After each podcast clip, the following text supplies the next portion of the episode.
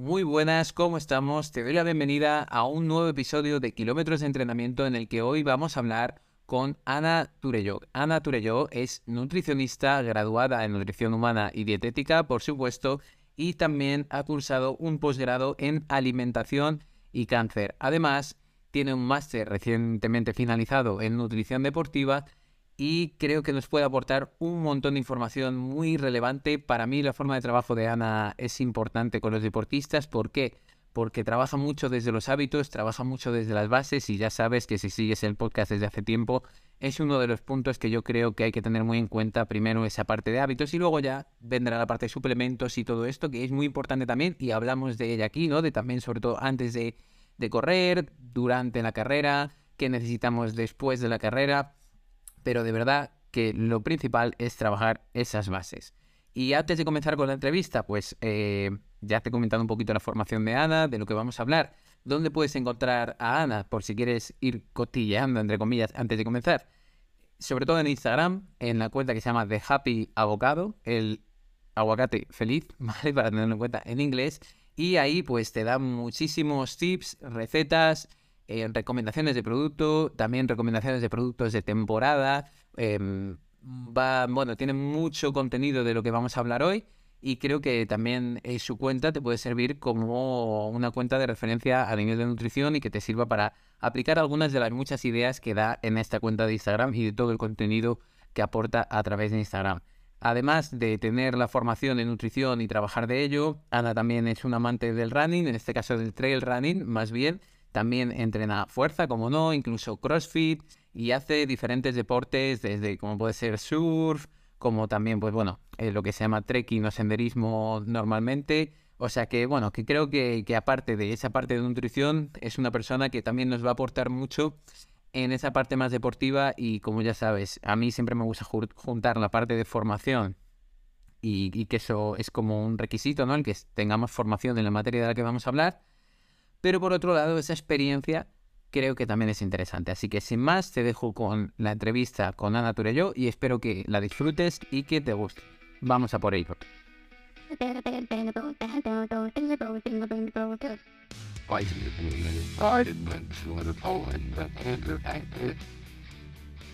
Te doy la bienvenida a Kilómetros de Entrenamiento, un podcast que te llevará a la línea de meta dando respuesta a tus principales dudas sobre entrenamiento de carrera, fuerza, nutrición, descanso y mucho más. Soy Javier Calvo, entrenador de corredores de larga distancia especializado en maratón y con este podcast espero ayudarte a cumplir tus objetivos. ¡Empezamos! Bueno, bienvenidos bienvenidas. Ya estamos por aquí con Ana Turayó, de Happy Abocado, nutricionista. Nada, bienvenida. Muchas gracias. Y bueno, pues lo primero que me gustaría preguntarte, aparte de que yo he hecho una pequeña introducción previa y ya sabemos un poco tu formación y todo, pues ¿quién es Ana? Y como siempre digo, a nivel de estudios a lo mejor que siempre lo primero y a lo mejor lo importante por lo que estamos aquí, o lo importante entre comillas. y también más a nivel personal de aficiones, ambiciones, un poco todo en general. Súper. Pues bueno, mi nombre es Ana Torelló, estudié el grado de Nutrición Humana y Dietética, también un posgrado en, en Alimentación y Cáncer, y luego hace como menos de un año que terminé el máster en Nutrición Deportiva. Esta sería la parte más académica. Y luego a nivel de, de, aficiones siempre he tenido como una dualidad entre todo el tema artístico de teatro musical y tal y el tema de las ciencias, de nutrición. Después soy una apasionada del deporte a nivel de surf, esquí, correr por la montaña. Ah, y a nivel de ambiciones, pues, no sé, pocas, la verdad, como ser feliz, ser, poder compaginar la, vida laboral, pero también gran parte de, de tener una gran vida personal y, y poco más. Seguir más o menos la línea que llevo ahora. Bueno, bien, bien. No, me alegro porque en ese sentido sí que yo creo que ahí somos parecidos y tenemos un poco ambiciones, digamos, similares a nivel de libertad, ¿no? De poder un poquito decidir también tus aficiones, tener tiempo para ellas. Totalmente. Así que, genial que ambos, que antes de la entrevista lo hablábamos, que estábamos, pues también llevamos tiempo trabajando online, ¿qué, qué te parecía? Pues siempre ese punto de, bueno, estamos aquí un poco solos, el presencial está bien, pero el online también la de libertad. Sí. sí, el poder trabajar desde donde sea o también marcar de tus propios horarios, Eso, eso es un plus. Eso es, sí, sobre todo al final para nosotros que eso nos gusta correr o el tema también de la montaña que al final pues lleva bastante tiempo, pues mira, ahí lo puedes cuadrar. Totalmente. Vale, pues nada, seguimos, ¿vale? Vamos a seguir con, con, la entrevista y vamos a empezar por una parte quizás más personal, digamos, y te quería preguntar por qué decidiste, qué fue lo que te llevó a estudiar nutrición y a partir de ahí, una vez de qué fue lo primero, cómo ha ido cambiando y cómo han ido cambiando tus gustos en base a ellos y por lo que entraste es por lo que luego has seguido trabajando en ello o no, vale, un poco todo eso. Pues tema nutrición, la verdad es que entré de rebote porque mm, mi primera opción durante cuando estudiaba el bachillerato era entrar en medicina, pero vi que tenía que renunciar a mi vida social para llegar a las notas, así que dije que no. Y después mi primera opción a la hora de selectividad y de elegir era odontología, pero ese año subió bastante la nota y tampoco conseguí entrar. Entonces la segunda opción era nutrición. Y en mi casa desde siempre pues se ha comido bastante bien, se han hecho bastantes dietas, Ah, y es un tema que, me ha tocado de cerca bastante. Entonces, pues era un, un, interés secundario que, pues mira, al final resultó ser bastante interesante. Y mm, sí que es verdad que llegué con una idea quizás más de dedicarme más a la clínica, hospitales, así como más relacionado con medicina, pero, pero vi que había como tan poca información a nivel diario, ah, del día a día de la gente, sí. sobre hábitos, sobre muchos mitos, así que vi como algo realmente a explotar y, necesario, la, divulgación sobre hábitos saludables, eliminar ya esos mitos, realmente enseñar a comer bien a la gente.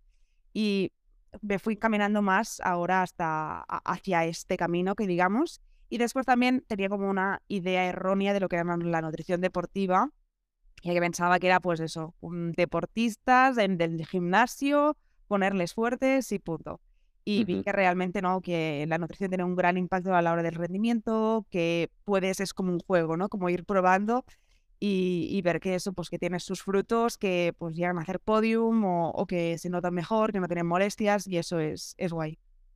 Claro.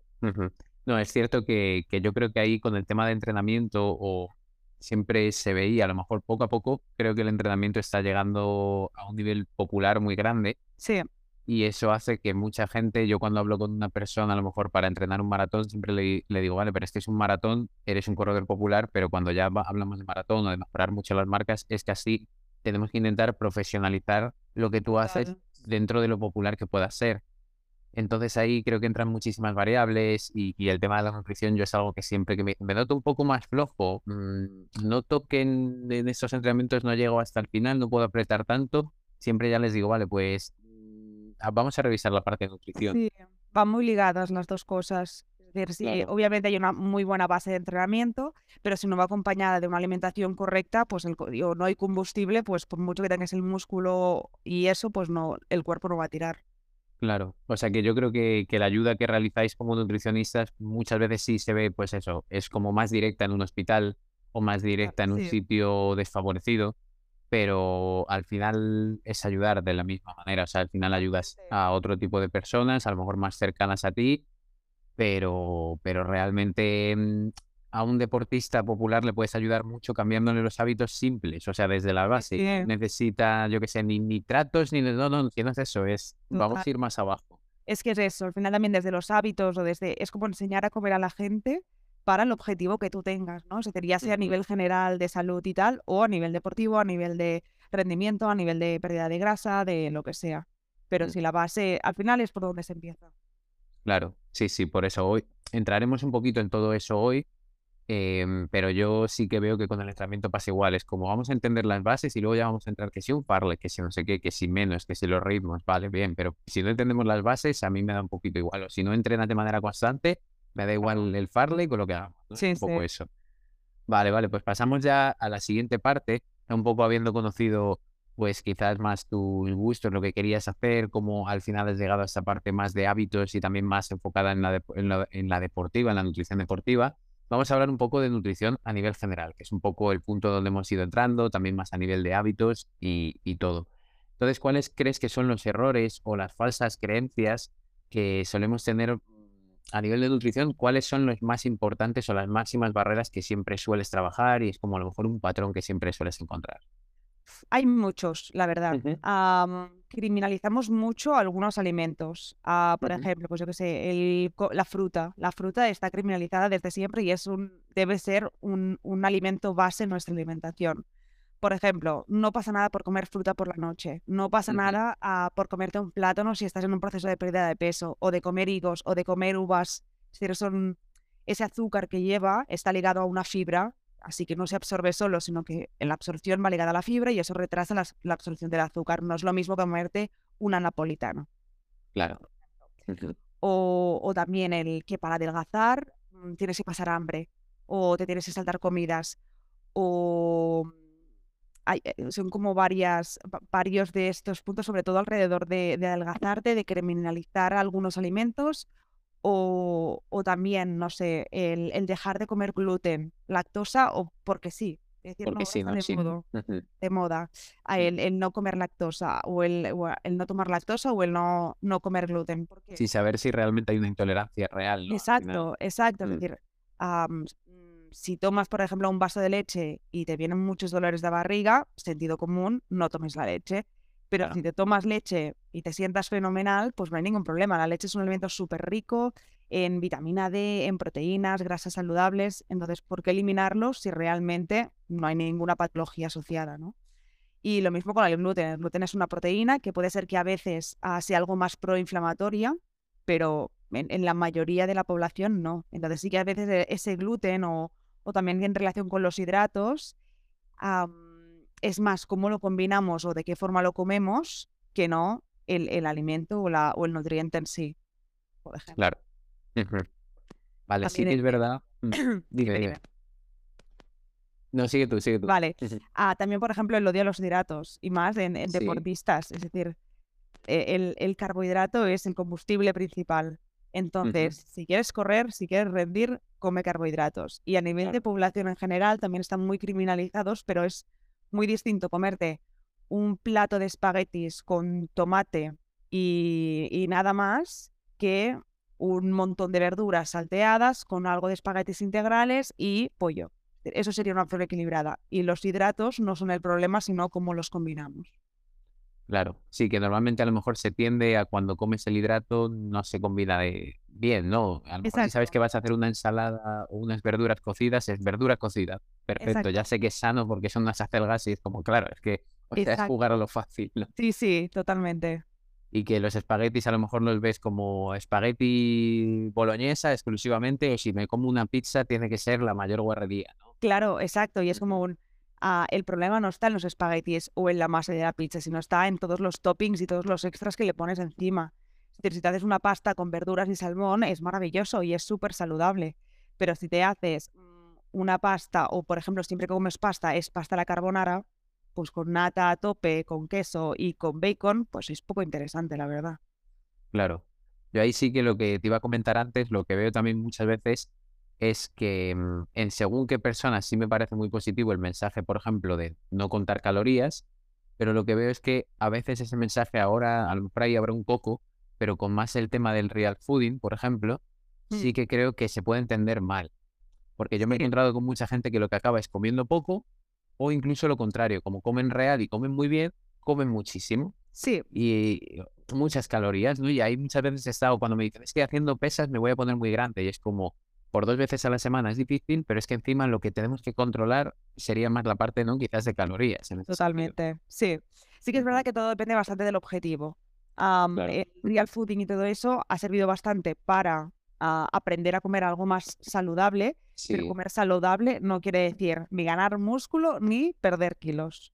Es decir, no, no tiene nada que ver. Por ejemplo, pues la, la- el principal o uno de los pilares para la pérdida de grasa es el déficit calórico. Entonces aquí sí que mm, entramos un poco en calorías. Entonces, por muy bien que comas y por muy saludable que comas, si no hay ese déficit calórico, difícilmente vas a perder grasa.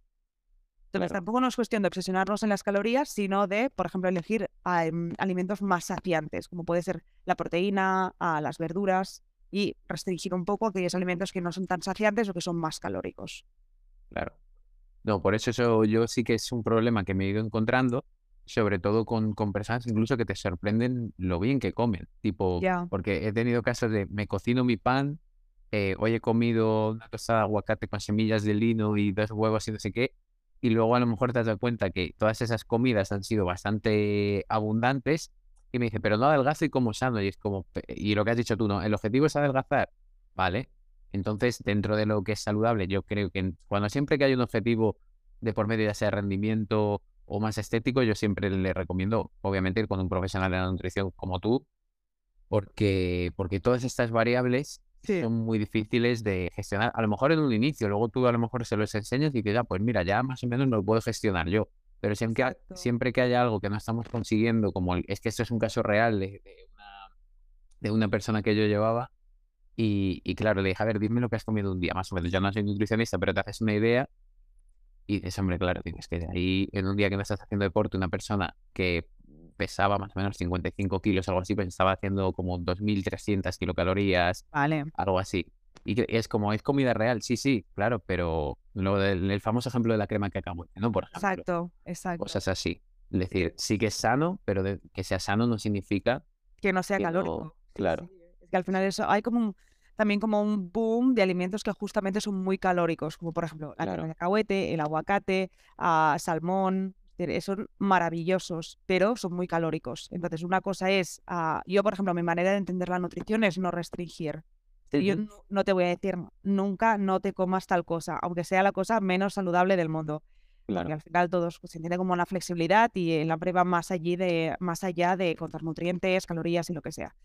Pero sí que es verdad que hay como un poco de sentido común según tu objetivo. Si tú, por ejemplo, lo que quieres es perder peso ah, o quieres bajar grasa para rendir más o lo que sea, prepararte cada día para desayunar y para merendar tortitas con, con crema de cacahuete y con yo que sé qué más, pues claro, la verdad es que el aporte calórico es bastante alto. O, comerte tres veces por la semana, sé, tostada con más de medio aguacate y salmón encima, pues también es muy calórico. O llenarte a tope de frutos secos. Pues son cosas súper saludables, pero que según el objetivo ah, es mejor restringir o, controlar un poco no hablar de estos alimentos. Vale, vale, vale. Perfecto. Eh, entonces sí que pasamos a un poquito a la siguiente parte, que seguimos yo creo por la misma línea, pero va a ser más que, mm, que yo sé que te centras, como digo, al inicio que hemos estado hablando de esto, en trabajar muchos hábitos. ¿Cuáles creen que son un poquito, o crees que son un poco los más importantes? Eh, a lo mejor si tuvieras que nombrar dos a nivel más nutricional o cosas que cambien las personas en su día a día que luego a nivel nutricional tengan un impacto. Vale, para mí hay como tres hábitos que son importantes a tener en cuenta. El primero de ellos es que las verduras sean la base de nuestra alimentación. Es decir, que mm, aparezcan en la mayoría de las comidas que hacemos a lo largo de...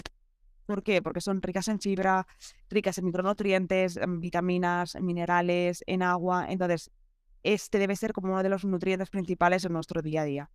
Vale. Y después también las proteínas. Las proteínas serán el, parte del combustible de nuestro músculo, nos ayudarán en la recuperación, en la formación de nuevos tejidos, así también no olvidarnos de ella. Después también beber agua, evitar todo lo que son refrescos, alcohol, intentar reducirlo al máximo y que nuestra bebida principal a lo largo del día sea agua. Vale. Vale, y digo uno último, que sería también que los cereales pasen a ser integrales. Eh, hacer el cambio de harinas refinadas, como por ejemplo pues, pasta blanca, arroz blanco, bueno, este tipo de, harinas refinadas o pan blanco también, pasarlas a integrales. Son mucho más saciantes, más ricos en fibra y más interesantes a nivel nutricional. Vale, vale, perfecto. O sea, ahí tendríamos el cambio de las verduras, ¿no? Y ponerlas en la base de la pirámide, completamente, completamente de acuerdo, la verdad. Eh, luego el tema de las proteínas, igual yo es algo que también me he encontrado mucho, sobre todo incluso en población eh, un poco mayor, también cuando hablan de no recupero también es como, es lo que te digo, muchas veces es, vale, pues a lo mejor no tienes tanta carga de entrenamiento y, a lo mejor el problema viene más por cómo te estás nutriendo. Y es que esa asociación que hemos estado hablando, ¿no? De que siempre pensamos que comer menos es mejor. Totalmente. Y ahí creo que con las proteínas, sobre todo, yo siempre pongo el mismo ejemplo, estuve en el confinamiento y digo, ya que estoy aquí y esto es el día de la marmota, ¿no? Para todos, pues digo, voy a eh, registrar con una aplicación lo que como y así me hago una idea. Y me dado cuenta que lo más difícil era llegar a las proteínas más o menos para mi peso. Sí. Y era realmente complicado. Y con a lo mejor una dieta vegetariana, por ejemplo, incluso más. O sea que ahí también que siempre creo que se tiene que tener un poquito más en cuenta. Sí, totalmente. Y lo que decías también de gente más mayor y tal es súper importante en, en, personas mm, de una edad más avanzada, eh, reforzar muchísimo la proteína. Igualmente en deportistas y todo, ¿eh? pero en, en gente mayor, digamos que los requerimientos vuelven a subir un poco. Vale. Después el tercero era el consumo de agua. Eso es. Vale. Igual ahí también he tenido casos de decir, no, es que no bebo agua. Y es bueno, pero es que no es que no bebas nada de agua, pero dices, bebes poco. Sí, sí.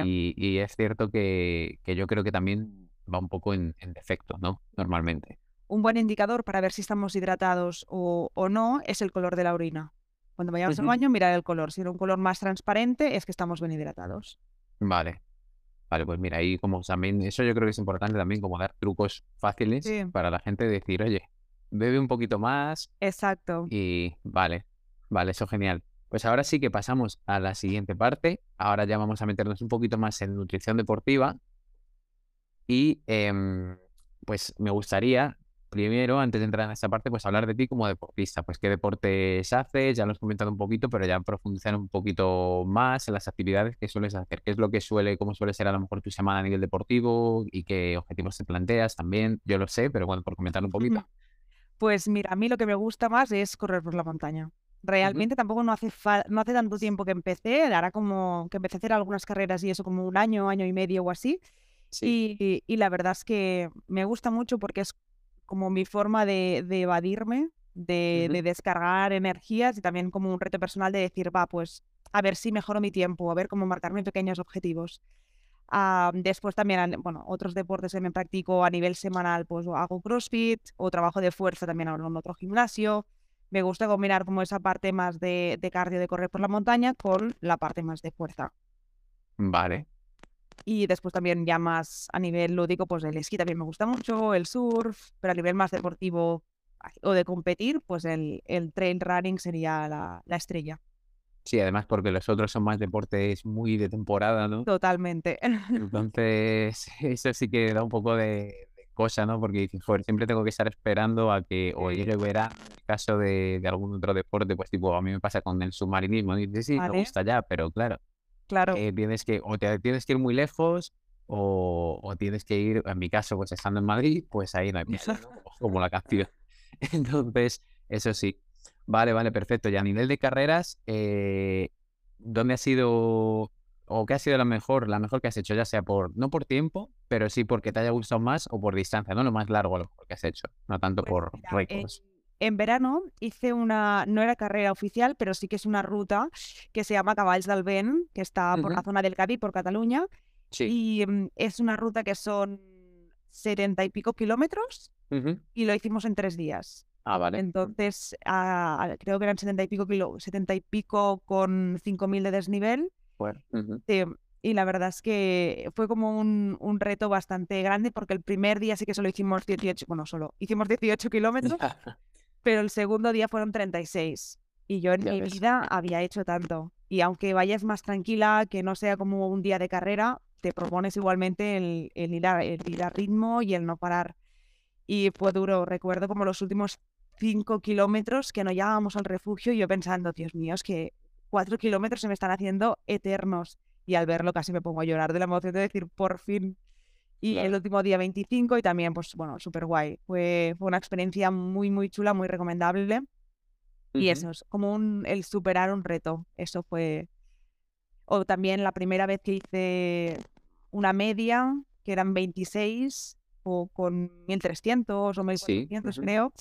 Y que incluso, lo, bueno, lo hablé contigo, de decir, Buah, es que estoy bastante asustada porque no sé si voy a aguantar o no sé qué. Al final se hace súper bien. Ah, si has entrenado y también a nivel de nutrición, si vas bien preparada, pues al final es, es disfrutarlo, hacerlo en el tiempo que sea, pero sobre todo disfrutarlas las carreras. Claro. No, sí, yo, yo creo que también con los corredores que yo llevo, siempre el mensaje es cuando van primero a sus primeras maratones, primeras medias, como intenta disfrutarlo, no te agobies, ya llegará el momento de los tiempos, de comparar, sobre todo que en montaña, por ejemplo, es muy variable. Eh, al final tienes que ir avanzando viendo lo que has hecho ya, ¿no? Pues es el 26 con 1300. Vale, pues ya lo has bajado a tierra, ya sabes lo que es. ya sabes si te encuentras con a lo mejor otra carrera que podría ser, yo que sé, 30 con 1700. Es decir, pues ya más o menos se puedes hacer una idea. Y creo que ese punto de intentar disfrutar antes que meterse en la parte de más de marcas, venga, más distancia, es importante por si luego no llegamos, porque muchas veces no vamos a llegar a lo que nos proponemos y no pasa nada, poder volver a reconectar con esa esencia primera. Total, total, sí, no empezar directamente a lo bestia, me parece que, en ese sentido, no a lo bestia de distancia, es que a lo mejor hay gente que dice, pues yo puedo hacer 70 kilómetros, me lo preparo y ya está, pero sin mucha, sin mucha presión sobre ti mismo. Totalmente. Yo, bueno, tengo, justo cuando hicimos esa, esa ruta de tres días, la hicimos con varias amigas y una de ellas ya dijo, va, pues yo me voy a preparar la maratón. Y yo dije, uy, no, no. Yo prefiero este año como asentar todas las medias, disfrutarlas y el año que viene ya me plantearé nuevos objetivos. Pero es eso, este es el año de las medias, de que hace relativamente poco que corro por la montaña y es como, jope, un, un gran logro para mí. Y ya, pues el año que viene, como no ser tan ambicioso en ese sentido, ¿no? Porque al final llegas frustraciones y lo que sea. Así que es como, asiento yo mis, mis medias y al año que viene que sea lo que sea. Claro, y ya vas viendo y progresivamente. Vale, vale. Exacto. Pues perfecto, pero maratón de montaña, ¿no? sí, sí, no, no, maratón de montaña. Vale, digo, ahí ya el cambio. Sí, no, no, tengo que decir que el asfalto me aburre un poco. y, y que al final y e incluso lo encuentro mucho más difícil el asfalto, porque es mantener el mismo tiempo, hay el mismo ritmo todo el rato. En cambio, en montaña es como, vale, subes y, caminas, bajas corriendo, ah, medio subes, va, pues vas así un poco mm, trotando lenta. Es como que hay más, mm, más cambios de ritmo. En cambio, hacerte una maratón al tiempo que sea, uff, lo veo como mucho más complicado a nivel también mental. Mm, a ver, es un cambio de chip grande y, y, a mí que el otro día también lo comentaba, que prefiero ahora, me quiero focalizar un poquito más en asfalto, de nuevo, porque a mí me pasa un poco al contrario, que lo que más me agobia a lo mejor es la montaña. Pero porque también cuando yo hice mi maratón de montaña, como que tampoco fui capaz de ir sin esas expectativas. Ya en mi cabeza estaba como, venga, dale, dale, dale, dale, más, más, más. Y luego no, viéndolo ahora, no lo disfruté tanto. El entrenamiento sí, y el correr en montaña sí, pero si me lo voy a tomar de esa manera, prefiero ir más al asfalto y, a mí me ocurre eso, que disfruto más incluso yendo a cierta velocidad. O sea, que tampoco es que yo sea aquí el campeón del mundo maratón, pero, pero que me gusta más el poder mantener ese ritmo crucero, no como así intenso.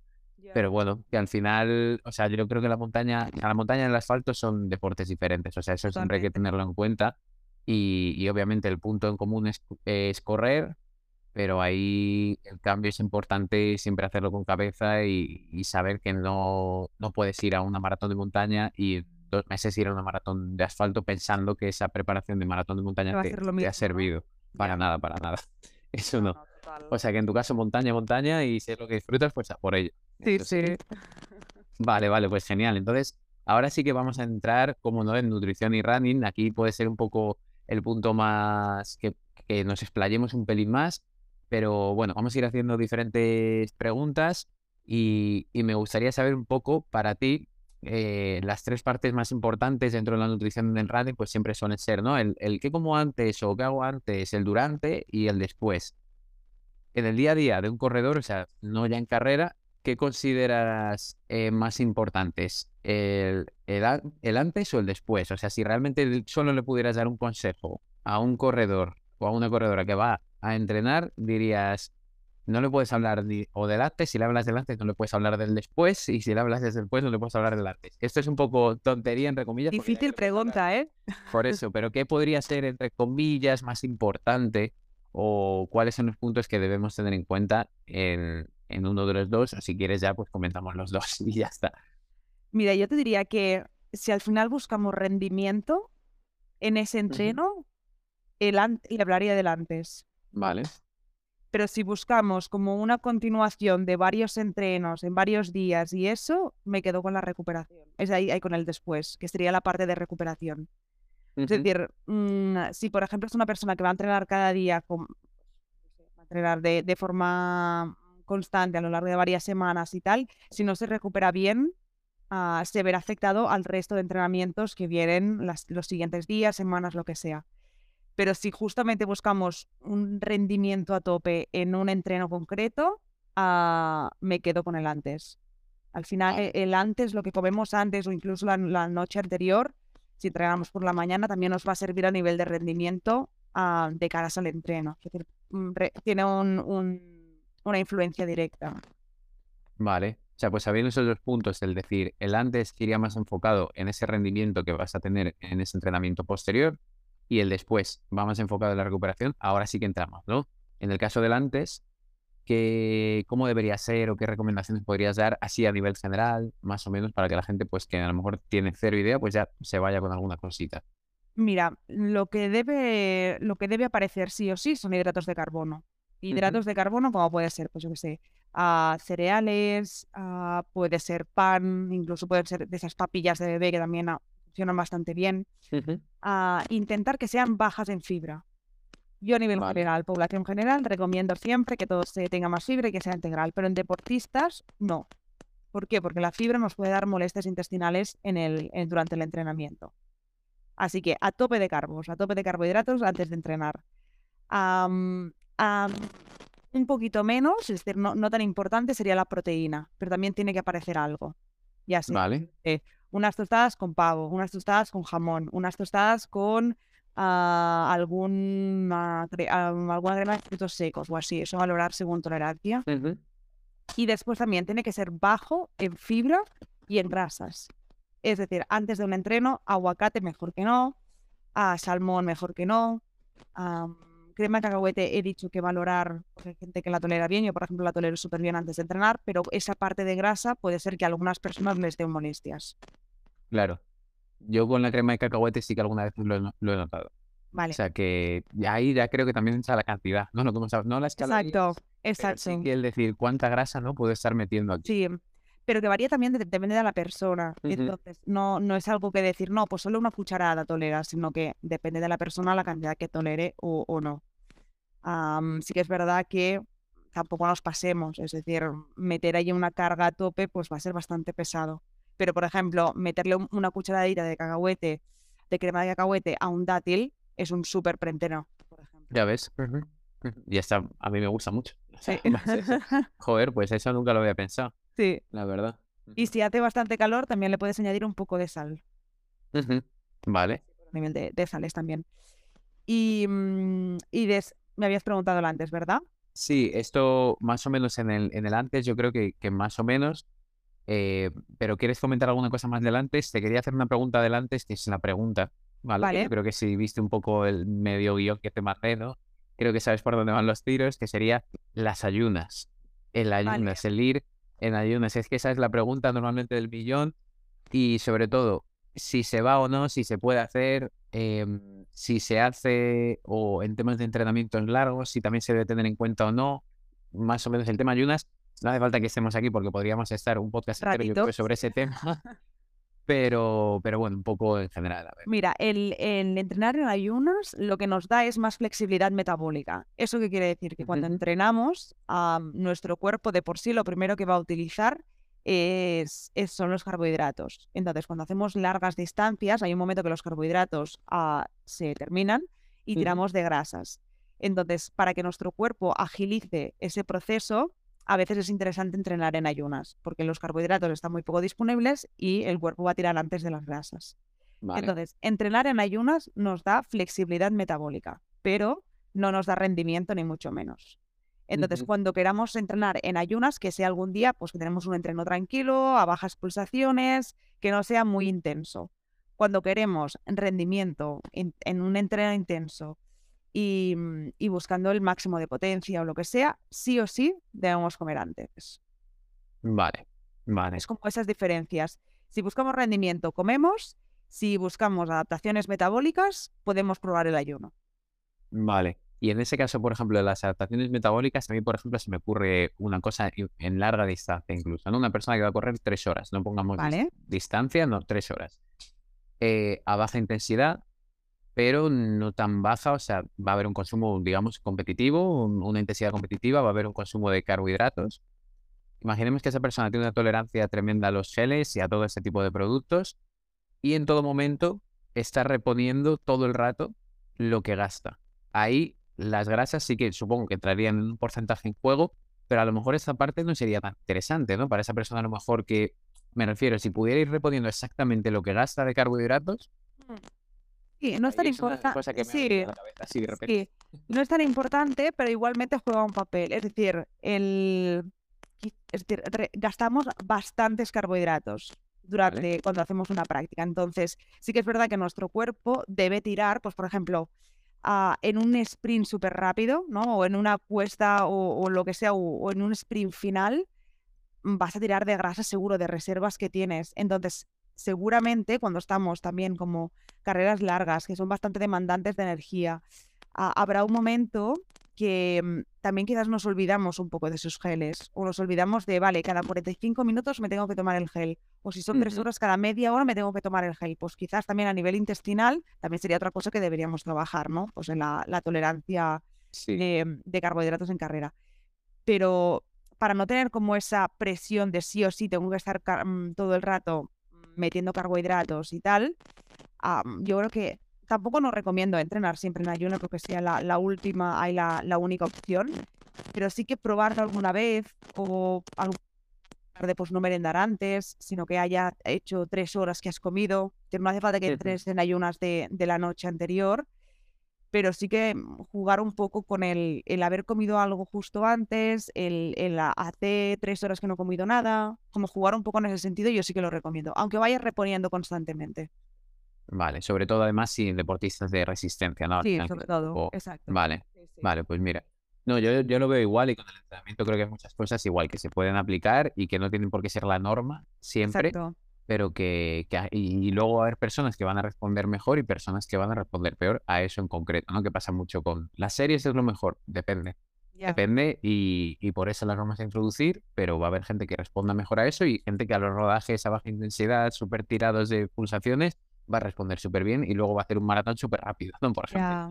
Entonces, ahí al final yo creo que también es un poco eso, ¿no? Sí, sí. El, el ir jugando. Vale, vale, pues perfecto. Y luego sí, claro, ahora sí pasaríamos un poco al después, ¿no? Alguna propuesta y, y para saber un poco del después qué es lo que tenemos que tener en cuenta. Entonces, para el después hay como dos nutrientes que son clave, que serían las proteínas y los hidratos de carbono. Entonces, según cómo, haya sido el entrenamiento, priorizaremos más uno u otro. Por ejemplo, si ha sido un entrenamiento bastante largo, que hemos tirado bastante de glucógeno muscular, que es la energía que hay en, en el músculo, es decir, como la forma de energía que se almacena en el músculo. Vale, Ah, si ha sido un entrenamiento largo, exigente, también deberemos añadir bastantes hidratos de carbono. Por ejemplo, pues hacernos ah, un batido de proteínas con avena y algo de fruta, tipo un porridge o algo así. Sería Vale. Una opción de, de un post-entreno de larga duración e intensidad. Si, por ejemplo, ha sido, pues yo qué sé, un día de entrenamiento de fuerza o corto, si ha sido un- una tirada corta de menos de una hora y poco exigente, pues quizás solo con proteínas y, por ejemplo, una pieza de fruta o algo así, estaríamos bien. vale. Entonces depende bastante de cómo haya sido el entreno, ah, será más cargado en hidratos o menos el postentreno. Vale, y siempre, digamos, el combo mm, carbohidratos, proteína, ¿no? Sí, Incluso yo creo que los suplementos recuperadores se basan en exacto. eso. Exacto. Sí que es verdad que, por ejemplo, los suplementos recuperadores tienen bastante hidrato. Es decir, no es Ujú. 50-50, sino que hay algo más de hidrato que de proteína, que sería como un día que hemos hecho una tirada larga o que, por ejemplo, pues estamos una semana de carga antes de carrera o alguna cosa así. Vale. Sí, yo normalmente la recomendación que suelo dar a, la gente que no cuenta con un asesoramiento es lo que hablábamos al inicio, ¿no? O sea, no tanto suplemento recuperador, excepto a lo mejor en días muy duros, lo puedo entender, pero creo que hay cosas que dentro del menú diario se pueden englobar, decir, oye, así de correr 45 minutos, no te hace falta el batido recuperador, más luego encima que sigas comiendo lo que comes durante todo el día, ¿no? A lo Sí. mejor puedes cuadrar ahí esa merienda, en cambio, si a lo mejor no te da tiempo, pues mira, si lo tienes, pues te lo llevas en la mochila, en, el shaker este, y en un momento lo mezclas y ya lo tienes. Exacto, exacto. Al final también a nivel de saciedad nos va a saciar mucho más el comernos lo que sea en el postentreno que no en bebérnoslo. Claro. Vale, pues mira, eso también. tenemos- Sí, si por ejemplo estamos en una fase de, de pérdida de grasa o así, que lo que nos interesa es saciarnos ah, rápido mm, o, o saciarnos más, pues quizás sería más interesante ese porridge que hemos comentado que no el, el batido recuperador, Vale, por ejemplo. vale. Pues sí, mira, ese punto yo creo que también es bastante interesante para población normal, digamos, no es rendimiento que a lo mejor es que ha entrenado la persona o ha entrenado hoy cinco horas, ¿no? Exacto. Vale, pues perfecto. Eso para después lo tenemos claro. Mm, el combo carbohidrato y proteína. Y, y luego ya sí que iríamos em, a que una pregunta, esto yo creo que es más fácil, todo esto sí que es aplicable para una competición. Sí, totalmente. Tanto para el antes, para el después. Totalmente. Sí que es verdad que en, en competición no se prueba nada. Vale. Todo lo que vayas a hacer en la competición tienes que haberlo probado en días de entreno. Eso es clave. Porque, por ejemplo, si tú normalmente pues desayunas pues yo qué sé, unas tostadas con pavo antes de los entrenos y ese día te dicen, ah, pues el membrillo va súper bien porque son azúcares simples y tú ese día pues te haces las tostadas con el membrillo, pues quizás no te sienta bien o no te termina de gustar o, cualquier tema y eso puede afectar después al, rendimiento en carrera. Vale. No, eso los oyentes, si no escucharon el, episodio mío de anécdotas en el que cuento mi primer fallo en la primera maratón, que era que me comí un plato de pasta para desayunar. Y eso me, me, me, arruinó toda la carrera, que luego salió bien y todo, pero, pero sí que eso lo aprendí fácilmente. O sea, eso lo aprendí rápido.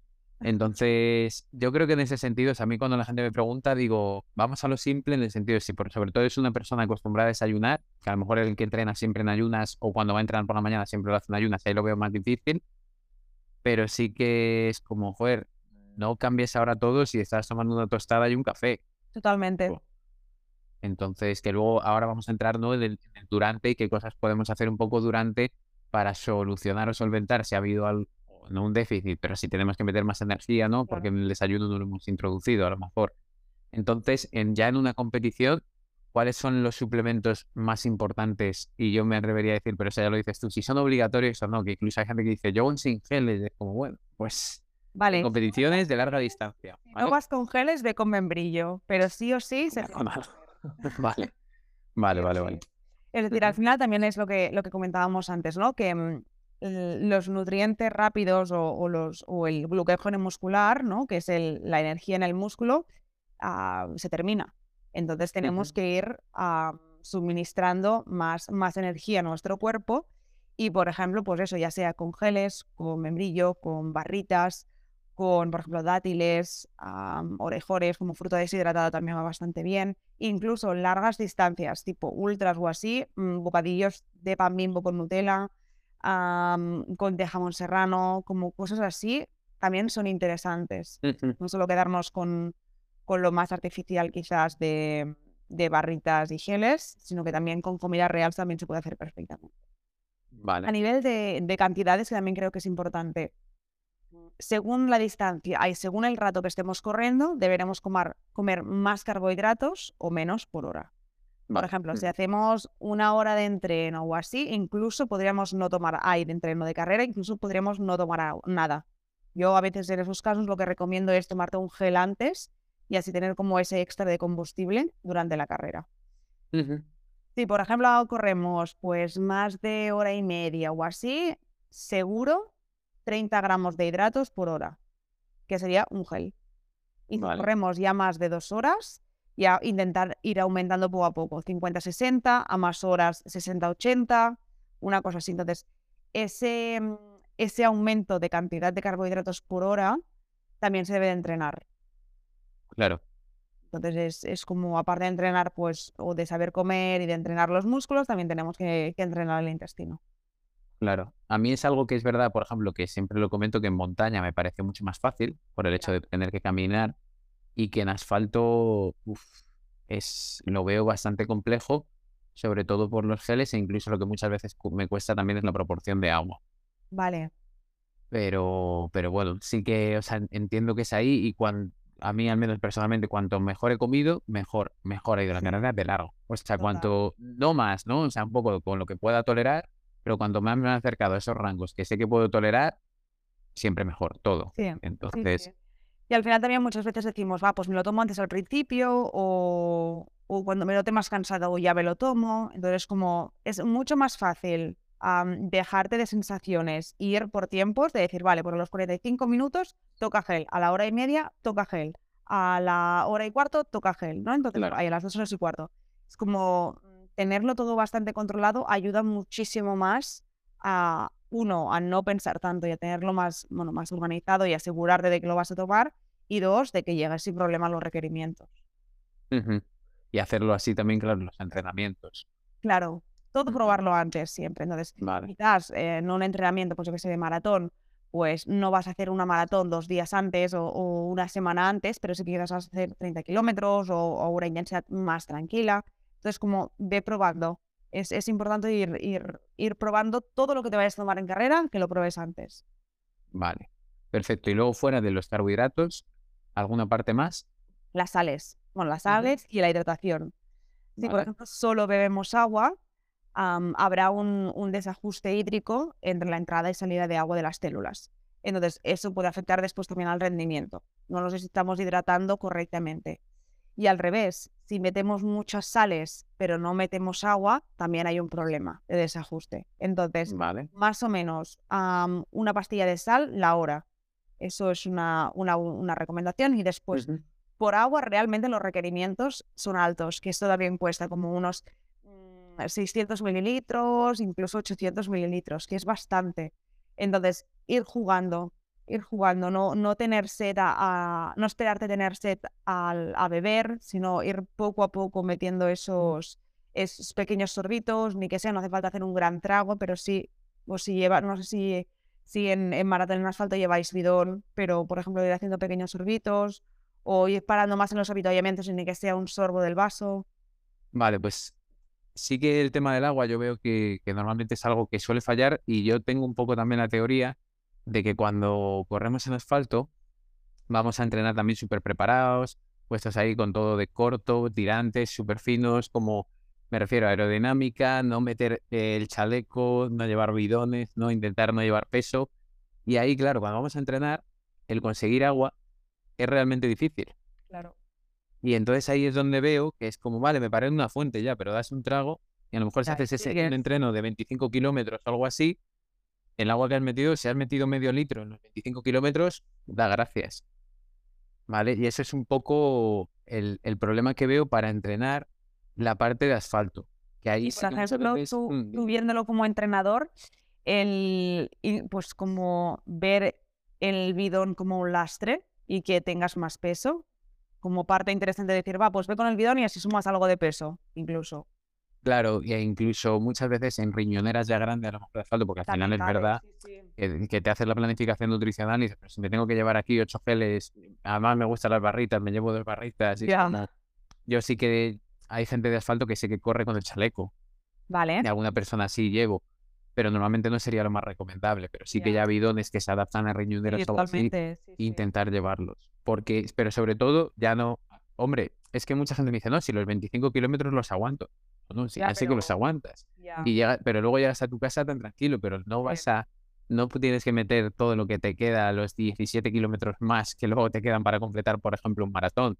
Totalmente. Entonces, yo creo que ahí con el agua, al menos por ejemplo en mi experiencia personal y con algún otro deportista, es que en el entrenamiento, yo por ejemplo no lo introducía nada. Y luego es como, claro, es que si tomas 300 mililitros o 200 a la hora del entrenamiento, ¿cómo vas a tomar 600? Total, el día de, la carrera, sí, sí.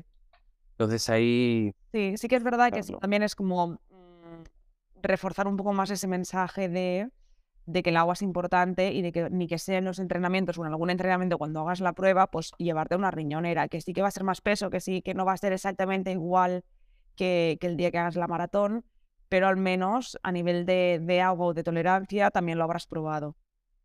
Claro.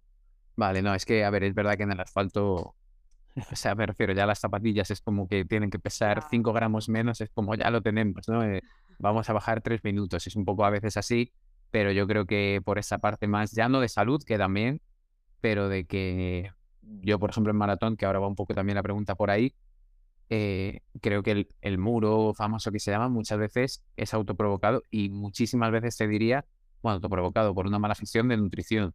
Porque tú crees, por ejemplo, que se, que se peca de comer poco, quizás en larga distancia. Siempre.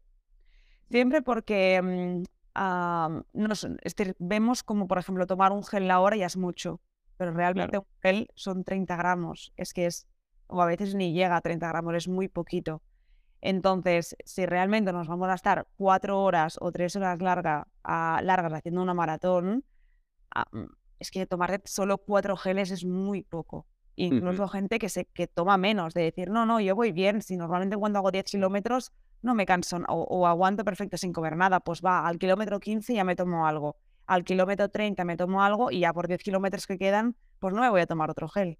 Entonces, realmente el comer poco, si esa persona empieza a comer un poco más, a nivel de rendimiento se lo va a notar muchísimo. Vale, es que por eso te preguntaba, porque yo creo que normalmente el error suele ser por comer poco y también ahí con el maratón veo muchas veces, como es dura, es como, bueno, es que no, es que es dura, lo, pasé mal porque la maratón es dura. Yo, ya. ya, pero tomaste dos geles en toda la carrera. Sí, sí. Entonces ya por, por pura ciencia y estadística me dice que no, que es que es dura. Y es lo que hay, ¿no? Pero no, no, cumpliste para nada con los requerimientos. Entonces, ahí como que creo que asumir que siempre vamos a tener problemas por correr larga distancia no, no me parece como algo normal. O sea, normalmente tiene que haber ahí algún problema, ya sea de nutrición, de entrenamiento. Y creo que la nutrición en competición, en competiciones largas, eh, es algo, como digo, que cuando lo empiezas a introducir bien, se nota una pasada. Sí. O sea, Es bastante agradecido. Es decir, realmente yo, bueno, llevo un, un deportista que hace ultras. Sí, sí. Y el otro día hizo la, la Ultra Pirineos, que creo que fueron 100 kilómetros. Mm. Y le dije qué tal y me dice, muy bien, con combustible todo el rato. Es decir, que estés con combustible todo el rato durante 100 kilómetros, que fueron 13 horas, ah, es que tenías que comer mucho. Entonces, como también poco a poco el decir, pues igual en maratón, ¿no? decir, pues he estado cuatro horas y me he tomado dos geles, prueba a tomar del doble, poco a poco. O prueba a introducir un poco más. O mira, tómate los geles, pero después le metes, a, venden también como unos quesitos de membrillo, como triangulitos, pues un triangulito de ese membrillo. Como ir, ir buscando alternativas pero que al final estés comiendo más hidratos la hora. Claro. Vale, pues ese punto también importante, porque es que, o sea, yo creo que se asocia también, a lo mejor una persona, eso me ha pasado también, que empieza a correr por perder peso y luego piensa que por ir a la competición y meter hidratos es un problema. Bueno, y además lo que hemos hablado al principio de que los hidratos ya de por sí están demonizados muchas veces. Sí. Entonces ahí es el mensaje de, o sea, no, lo que yo le dije a este hombre, digo, yo cuatro meses entrenando para esta media maratón ¿Tú te crees que el problema va a ser los geles que te tomes en esa carrera? O sea, ahí no, no vamos a engordar, o sea, por tomarnos unos geles, de hecho vamos a poner en riesgo hasta la salud, ya te diría, física, a nivel de, que luego la nutrición también en periodos de recuperación de lesiones o, lo que estás hablando, hemos hablado también después del entrenamiento, a nivel de tejidos es clave. O sea, una articulación de una persona no mal nutrida que una persona que come bien. Totalmente. Eh, digamos que también el, ejercicio en sí ya es un estrés para nuestro cuerpo. Entonces, si no recuperamos bien después de ese estrés, ese estrés se prolonga en el tiempo. Entonces, es, es perjudicial para nosotros. Entonces, tanto durante la práctica del ejercicio, en carrera o en entrenos, como el después, la nutrición es, bueno, y antes también, pero a nivel de recuperación de tejidos y todo, eh, es súper importante. Por eso yo creo que esa parte de hábitos, ahí es, volviendo ya a la parte principal, que con, la nutrición ya estamos acabando y vamos a terminar prontito, pero a esa parte de hábitos, ¿no? El, el hecho de no castigarte, no utilizar el ejercicio como si tus hábitos están bien, ayer no te tendrías, o sea, no te habrías tomado cinco cervezas, por ejemplo, y entonces hoy no irías a correr encima con un punto a lo mejor de deshidratación en ayunas, porque como ayer me tomé cinco cervezas y dos pizzas pues simplemente si tienes unos buenos hábitos, incluso podrías hasta tomarte esas cinco cervezas un día porque resultó que era el cumpleaños de no sé quién y lo haces una vez cada dos meses. Exacto. Y entonces mañana te levantas, comes normal, haces como si no hubiera pasado nada, vuelves a entrenar y ya está, ¿no? Entonces creo que también hay mucha relación con eso. Totalmente. Creo que es importante también lo que has dicho, ¿no? Que entrenar no es un castigo, sino que debe formar parte de nuestros hábitos.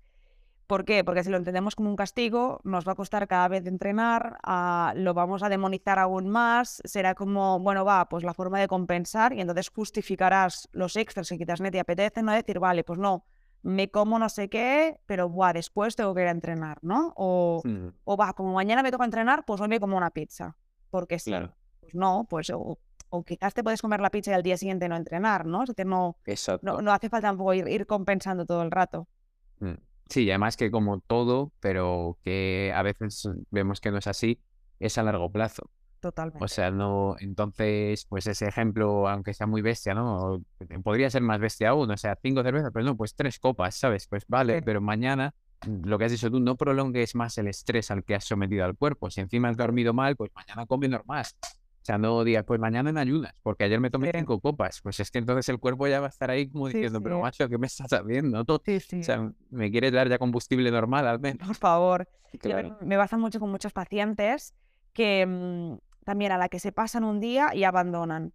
¿no? Es como un, Buah, pues es que ya está. O, siguen toda la semana pues también comiendo fatal y, y dejándose y es como un, por fallar, es que no es ni fallar, por permitirte ser más flexible un día, no, no hace falta que de golpe olvidemos todos los hábitos buenos y saludables que hemos adquirido hasta el momento, ¿no? Entonces, como, pues me permito ese momento de flexibilidad y al día siguiente, pues vuelvo con mis hábitos. Que en lugar de correr a tope, pues quizás me voy a dar una vuelta para despejarme un poco, pues te permites ese día, quizás bajar un poco la carga de entrenos, dar una vuelta, comer saludable, nutrir tu cuerpo y al día siguiente ya entrenas a tope. Claro. Y además también el mensaje que yo suelo dar con los deportistas de resistencia es que somos unos hornos, unas máquinas de quemar calorías. O sea que, que no pequemos por defecto. O sea que en todo caso, pues alguna semana que sea por exceso, es decir, esta semana he corrido 70 kilómetros, pues peca por exceso, no cosas malas en el sentido de alcohol a lo mejor, pero que no pasa nada porque te comas una pizza. Total. Por ejemplo. Entonces, que, justo en el caso de los deportistas de resistencia el gasto calórico es tan alto y los requerimientos son tan altos que casi a veces sería mejor decir come, come, come, come. Exacto. Sí, sí, sí, totalmente. Eso, sí. Vale, pues genial, ya vamos llegando al final y aquí pues yo siempre voy reservando algunas preguntas un poquito más personales y como sé que, que eres un poquito alma viajera y te gusta viajar y todo, pues me gustaría que me dijeras tu ciudad preferida hasta ahora. Una, ¿vale? No me vale que yo sé que siempre es difícil porque tengo pero una ciudad preferida. Vale, es, es muy difícil realmente. Claro. pero, pero te diría, ya no a nivel de bonita, sino por lo que marcó para mí y, eso, me quedo con Buenos Aires. Estuve un año. Porque estuviste allí, ¿no? Sí, sí, sí, sí. Estuve viajando por Sudamérica y Buenos Aires tuvo algo que me hizo quedarme allí y estuve un año allí viviendo. Vale, vale, genial. Pues ahí no hay muchísimo público, pero sí que sé que hay público de Argentina. Así que mira, pues un saludo también estarán contentos, seguro. Sí. Y, y, luego, una canción, también sé que es muy difícil. o sea... Me quedo con Cela V de Stereophonics, que habla de, de, no seguir a la gente. Vale. Que no pertenecemos a ningún lugar, digamos. Entonces, como ser, ser tú mismo, vayas donde vayas. Vale, genial. Perfecto, pues mira, Stereophonics lo conozco, pero la canción no, así que la escucharé. Vale. Y luego ya por último, un libro, ya sea de nutrición, que pueda ayudar, o un libro que a ti te guste, que también pueda ayudar, o tu libro preferido. O sea, tampoco... Vale. Mira, hay un... un Yo no me gustaba nada leer, pero nada. Y hubo un libro que se llama El viento entre, el viento entre, entre los almendros, que me hizo volver a engancharme a la lectura así que le guardo como un recuerdo especial. Y, de nutrición hay muchos. Hay uno de para mujeres deportistas que está muy bien, que es de Marta Castroviejo, que habla de eso, ¿no? De, muchas veces también la nutrición se enfoca o más a, hombres deportistas o así, se habla bastante poco de, a nivel de mujeres o de amenorrea y todo eso, y me parece muy interesante.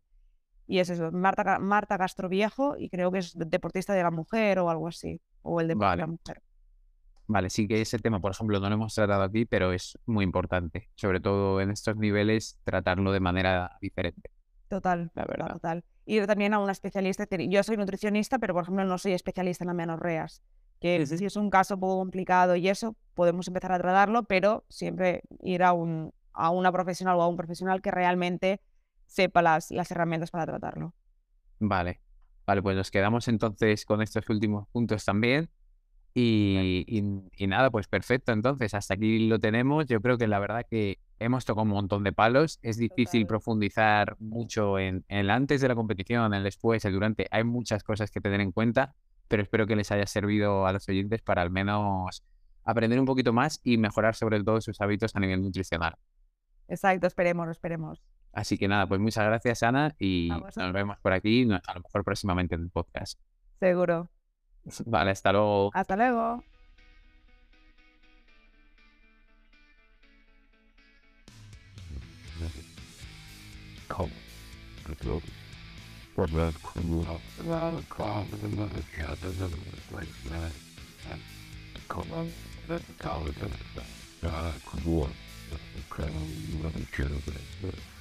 but Brian. With bacon confetti. They buildings for them with but the... Trying to